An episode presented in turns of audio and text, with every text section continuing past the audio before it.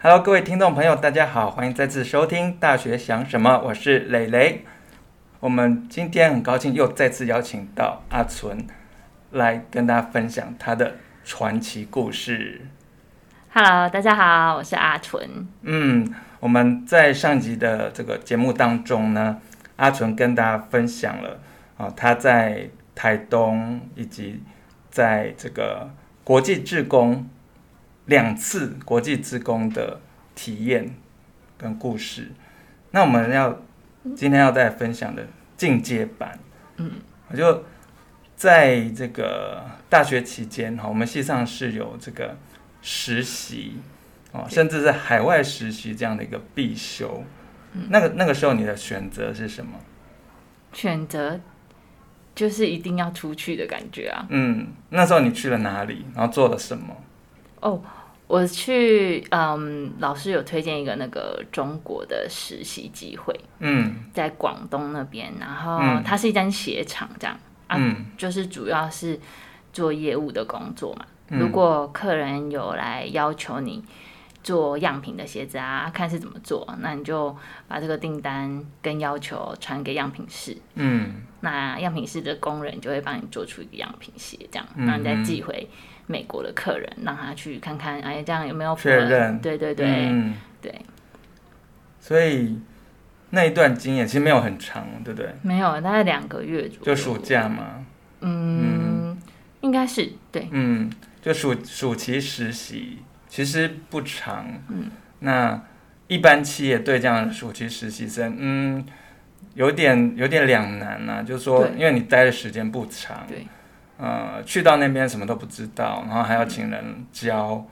对嗯，然后学的差不多了，哎，就要就要走走人，了嗯对，嗯，你觉得这段的实习体验，嗯，有帮助你对呃国际贸易的实物有更多的理解吗？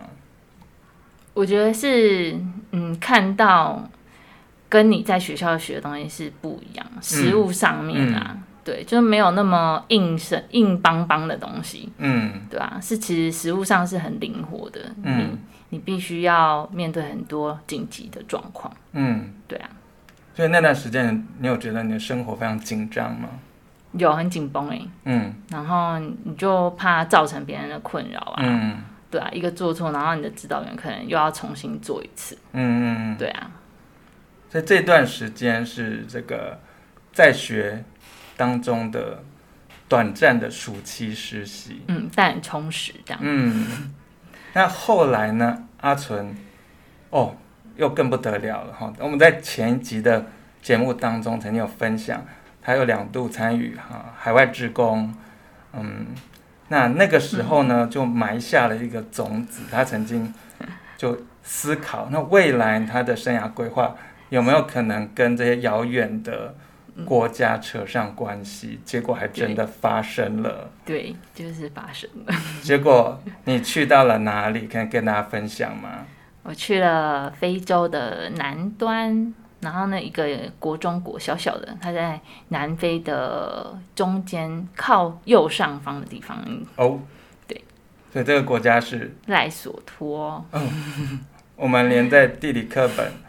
当中都不太容易找到的 对一个地方。那那那个时候我，我印象中你那个来回那个搭飞机要搭非常久，对吗？对啊，嗯就是我们在香港转机嘛，香港到那个约翰尼斯堡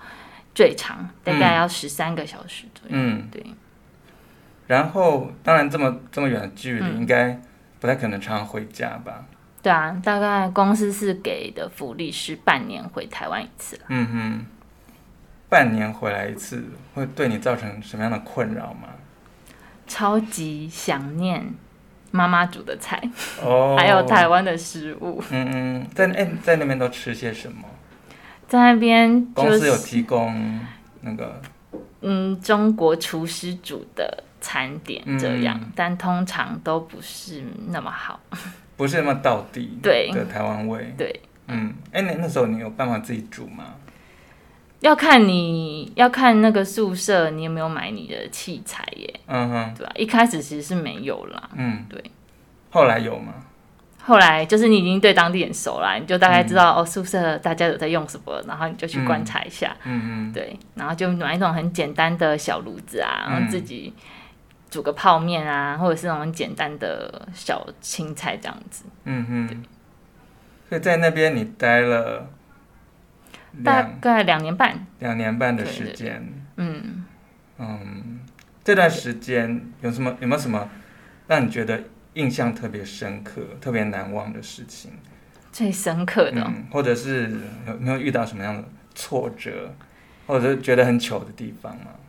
我的个性就是很容易记住那种很糗跟 很艰难的地方，嗯因为我本身在那边担任的工作就是船务嘛，嗯然后主要的工作就是呃准备一些进出口的资料，嗯，然后就是负责监督上柜嘛这样子，然后去判上断，柜的意思是，就是把货物装到柜子里面来、啊嗯然后就运到客人的手上这样。嗯哼，然后就是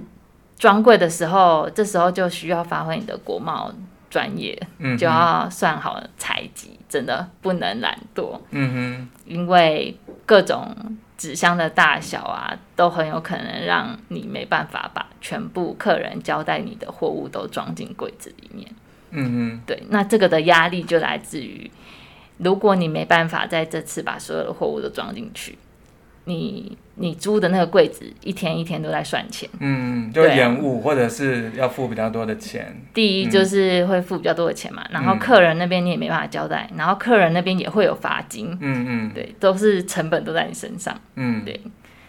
就是压力来源这样。嗯，所以装的时候为什么会装不下，或者是发生什么事了？常常你都以为其实是装得下，但是因为客人的、每个客人有每个客人不一样的要求，嗯嗯。对，当你纸箱不能依照你的想象的最完美节省空间的方式去装柜的时候，嗯、塞到满，那没个办就法不是每一个客人都这样子嗯那么好啊，嗯嗯让你就是都那么完美的装进去。嗯嗯，对他只要求我的货要很漂亮的到达目的地，嗯，嗯，那我的箱子就只能摆正摆好，你不能给我摆哦歪、摆垂直的、摆倒的。嗯，嗯对对，对，那这时候就是你就只能去浪费空间。哦，原本可以装一个柜子，可能可以装三十箱，嗯然后呢，它现在却只能装二十箱，嗯那就是整个就很浪费空间了。嗯，对，这样没有装满，它东西不会掉下来吗？嗯、这时候这就是客人为什么要要求一些装柜的方式，是以梯状的方式下去装，嗯，就是让部分的货物不要叠得那么高，嗯让它衰落的时候不至于就是受损的太严重。哦，就有点像那个走楼梯这样滚下来，对，这样受伤比较轻嘛。对，那我们自己可以摔摔看， 是是是，是我们从可以来测试看看。二楼直接摔到一楼受伤比较重，还是从二楼楼梯滚下来受伤比较重？对，就是感一开始我也不理解，就会觉得说这个客人怎么那么麻烦呢、嗯就就是把它装满就对啦，嗯干嘛还要用什么梯状的装的方式，这样子浪费我空间？这样，嗯嗯就他也是他有他设计的理由，嗯就是他的规定的理由。嗯，对而这个产品就是只能这样子放，不能够，不能箱子就不能歪就对了。对啊，嗯他就是这样规定，因为你歪了，我衣服就皱啦，就挤成一团了，来的时哦候就不漂亮了。对好要求啊，对，嗯。所以那个时候，因为这样，你曾经有一次就是柜子装不下。装不下，就很尴尬了。嗯对，然后你就只能赶快临时的去想办法、啊，看是嗯，我是跟客人沟通说，哦，那我们下次出还是怎么样？嗯，就你必须要赶快找到一个很紧急应变的方式，这样。嗯，好，那这个在这两年半当中，你觉得这个工作体验带给你最大的成长是什么？我觉得第一个就很很现实面的、啊，你的你的薪水很快户就就可以累户积头的了。成长，对啊，就是一般可能在台湾工作没办法那么快，嗯因嗯为相对物价也比较高嘛。嗯那第二个就是我自己觉得的成长啊，但是嗯可能对于一般原本英文就很不错的学生，可能觉得没什么。嗯但是我就是觉得我还好，所以能自己写完一封英文信啊，你知道我第一次去工作的时候，我写第一封英文信，嗯大概花了半天吧。嗯然后半天完之后，我还不敢要不敢寄出去哦，嗯我还交给我主管说：“你可以帮我看一下吗？”嗯就很糗。嗯对，然后一直到我第一封寄出去之后，我的主管对我肯定之后，嗯我才以后才慢慢开始自己嗯，练习着可以快速一点的写英文信件，这样给客人。就觉得这样哦，这样就 OK 了。对，嗯 应该是没问题。这样嗯，你的信的这个对象是谁？直接对客人啊，或者是对客人是客人的全代理商，全世界都都有可能 吗？对啊，美国啊、嗯香港啊、嗯那种，对，而且你对到那种超凶的客人，你越写越紧张。嗯，对，怕不礼貌吗？或对者是嗯，怕误会啊，对然后就回骂这样子。对有就会遇以有遇为过吗？我第一次遇到的是跟那个香港的客人，嗯然后就是对那个英文每个人那个理解程度不太一样吧，嗯啊，就是在沟通，反正是在沟通，可能文件上面要怎么制作啊这些嗯这样子，然后就产生误会，然后又英文又讲不清楚这样。嗯然后他干脆说：“那你讲中文好了， 直接打中 文信。”那我说：“你为什么不早一点说你会中文就好要了？”直接早说嘛，对，嗯，浪费了那么多时间。对，嗯，好，所以后来，嗯，你又回到了台湾，因嗯为受到疫情的影响，嗯，嗯就哦那一段也是很惊险，这样、嗯，对啊，对，回到台湾已经快要一年了，嗯所以你你觉得未来如果有机会，嗯，你会再接下这种海外的工作吗？会耶、我一直嗯都有想，因为我觉得相对于台湾的舒适圈啊，嗯在国外会遇到的一些经验啊跟嗯状况是真的差很多啦。嗯，对，所以你是非常勇于突破自己舒适圈的人，我觉得会耶、欸嗯我会想试，